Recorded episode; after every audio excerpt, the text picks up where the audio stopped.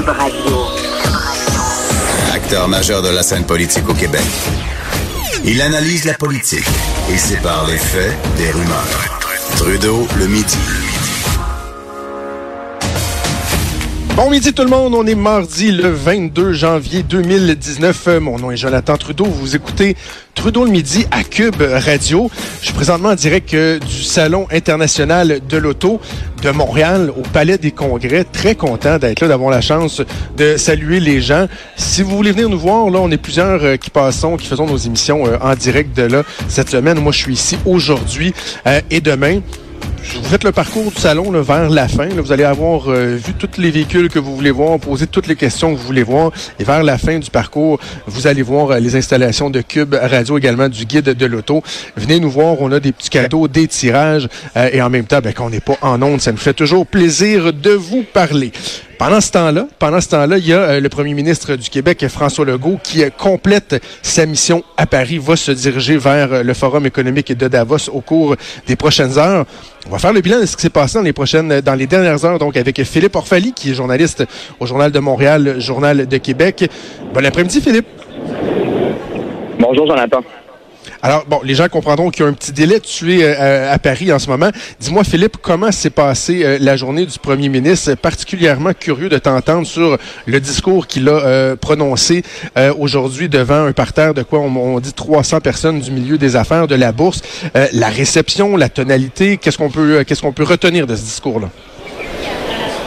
Oui, donc M. Legault a pris la parole, c'était devant environ 300 hommes de, 300 gens d'affaires. Euh, il explique un peu sa vision économique euh, pour les relations Québec-France. Donc, euh, M. Legault veut maximiser, veut doubler les investissements et les échanges entre le Québec et la France au cours des prochaines années. Euh, il dit qu'il aimerait faire ça dans une période de cinq ans.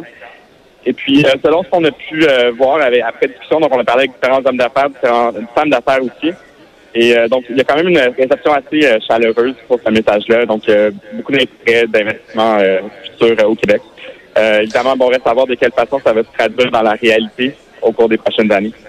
Parce que j'étais effectivement curieux de, de, de t'entendre sur la réception, parce que euh, nous, à LCN, on, on, a pu voir une partie du discours, le début du discours, et bon, euh, François Legault qui tentait de euh, d'avoir un, ton un peu léger, de faire quelques blagues, de, de, détendre l'atmosphère, et l'impression que j'avais, c'est que c'était c'était quand même assez froid. Puis bon, on sait que François Legault, sa qualité première n'est pas celle d'orateur, puis je me disais, est-ce qu'il aura une bonne réception? Donc, ce que ce qu'on comprend, c'est que en échangeant avec les gens sur le parterre, le discours le fond, les propositions du premier du Québec, euh, ça fait quand même écho chez les gens là-bas. Oui, dans la mesure où, euh, outre le discours, il y a quand même toutes sortes de réunions qui ont eu lieu avant, après, puis même pendant le discours. Euh, on voyait dans les, coins de la salle, tu avais par exemple le ministre Fitzgibbon qui s'entretenait avec certains gens d'affaires, il y avait aussi le PDG d'Investissement Québec qui faisait pareil. Donc, en dehors du discours euh, strict, il y avait aussi des échanges qui, qui passaient euh, de part et d'autre. On, on, voyait vraiment toute, euh, toute l'équipe, la délégation québécoise assez active de ce côté-là pour essayer de brasser des affaires. Ça, c'est un autre élément sur lequel je voulais t'entendre. C'est la, première euh, euh, mission officielle de François Legault à titre de premier ministre depuis qu'il a été euh, assermenté. Il y a toujours un défi, moi, pour l'avoir vécu, pour avoir travaillé au cabinet du premier ministre, la logistique entourant ce genre de mission-là, c'est fondamental. Souvent, c'est de ça que va dépendre le succès. il était à l'aise, le premier ministre, son équipe et tout au niveau de l'organisation. Avez-vous senti que tout était tout était bien bien organisé, bien ficelé?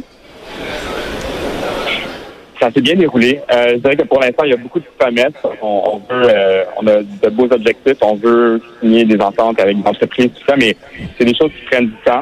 Donc, euh, ça va être vraiment de voir dans les prochaines années si, les efforts qui ont été faits aujourd'hui, hier, puis la journée précédente, vont mener à des résultats.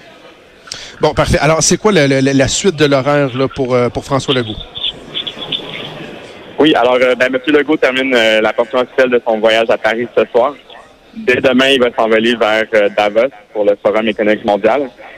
Là-bas encore, il doit rencontrer des gens d'affaires, donc euh, des PDG d'entreprises euh, qui sont soit déjà présents au Québec ou qui pourraient potentiellement investir chez nous. Et c'est ça, donc il y a également toutes sortes de rencontres auxquelles M. Legault va participer dans le cadre du forum. Et on comprend qu'on essaie quand même de baisser les attentes euh, du côté de François Legault, de son, de son entourage, parce que des fois, bon, on veut toujours savoir est-ce que le premier ministre, le chef d'État, va revenir avec des ententes dans, euh, dans son sac? Euh, je pense qu'on baisse les attentes. Hein. On, veut, on, veut, on veut semer des graines, si on veut développer des relations, mais, mais pas nécessairement ramener des ententes. Là. Non, c'est ça. Euh, on nous a dit dès le début en aurait pas d'entente euh, signée. Là, donc, les attentes sont quand même assez modestes de ce côté-là. Parfait. Et toi, Philippe, est-ce que tu le suis là-bas à Davos? Parce que je sais que le, collègue François Cormier à TVA, lui, disait que euh, il, était pour suivre François Legault jusqu'à Davos, mais juste faire un coucou et revenir, parce que c'est pas évident de se loger là-bas. C'est légèrement dispendieux. Est-ce que ça va être la même chose pour toi? Exact. Alors, c'est tout un défi logistique. Aller à Davos, euh, il faut souvent réserver des mois d'avance pour trouver un endroit où se loger. Euh, moi, je vais être là toute la semaine, juste avant vendredi, avec euh, le premier ministre Legault.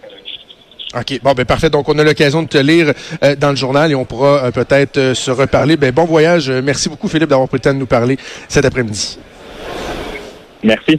Philippe Orphalie, donc euh, journaliste au Journal de Montréal, Journal de Québec, qui a l'occasion de suivre euh, François Legault dans sa mission.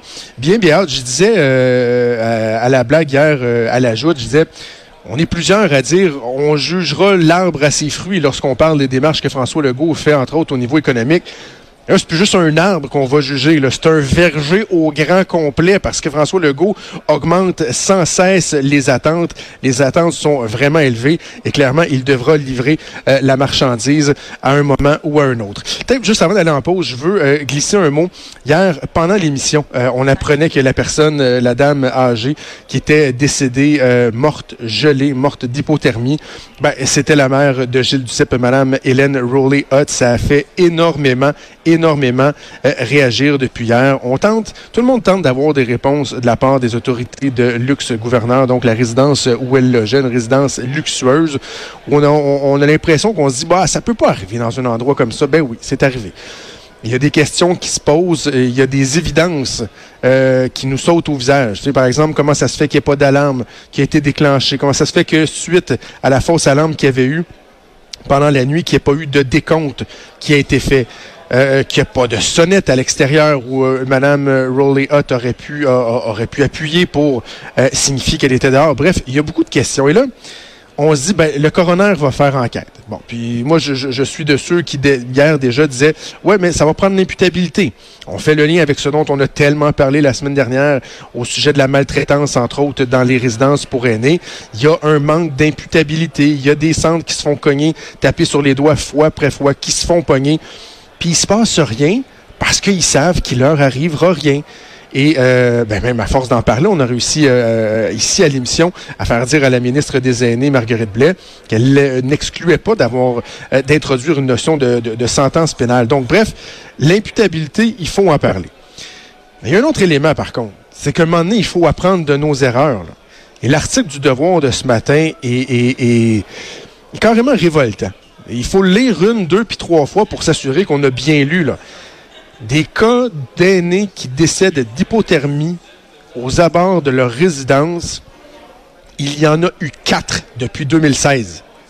Trois en 2016 et un euh, en 2018. Pire que ça, depuis 2010, ça fait pas 100 ans, là. Depuis moins de 9 ans, on calcule qu'il y a 50 aînés qui sont morts dans des situations d'hypothermie. C'est parce que là, si j'imagine qu'à chaque fois, il y a eu des rapports du coroner, on fait enquête, on regarde ce qui se passe, on tire des conclusions, on fait des recommandations. Ben, S'il n'y a rien qui se passe par la suite, là, là aussi, il faudrait peut-être commencer à parler d'imputabilité. Bref, on n'a pas fini d'entendre parler de cette histoire. Restez là, on fait une pause et on vient dans quelques minutes.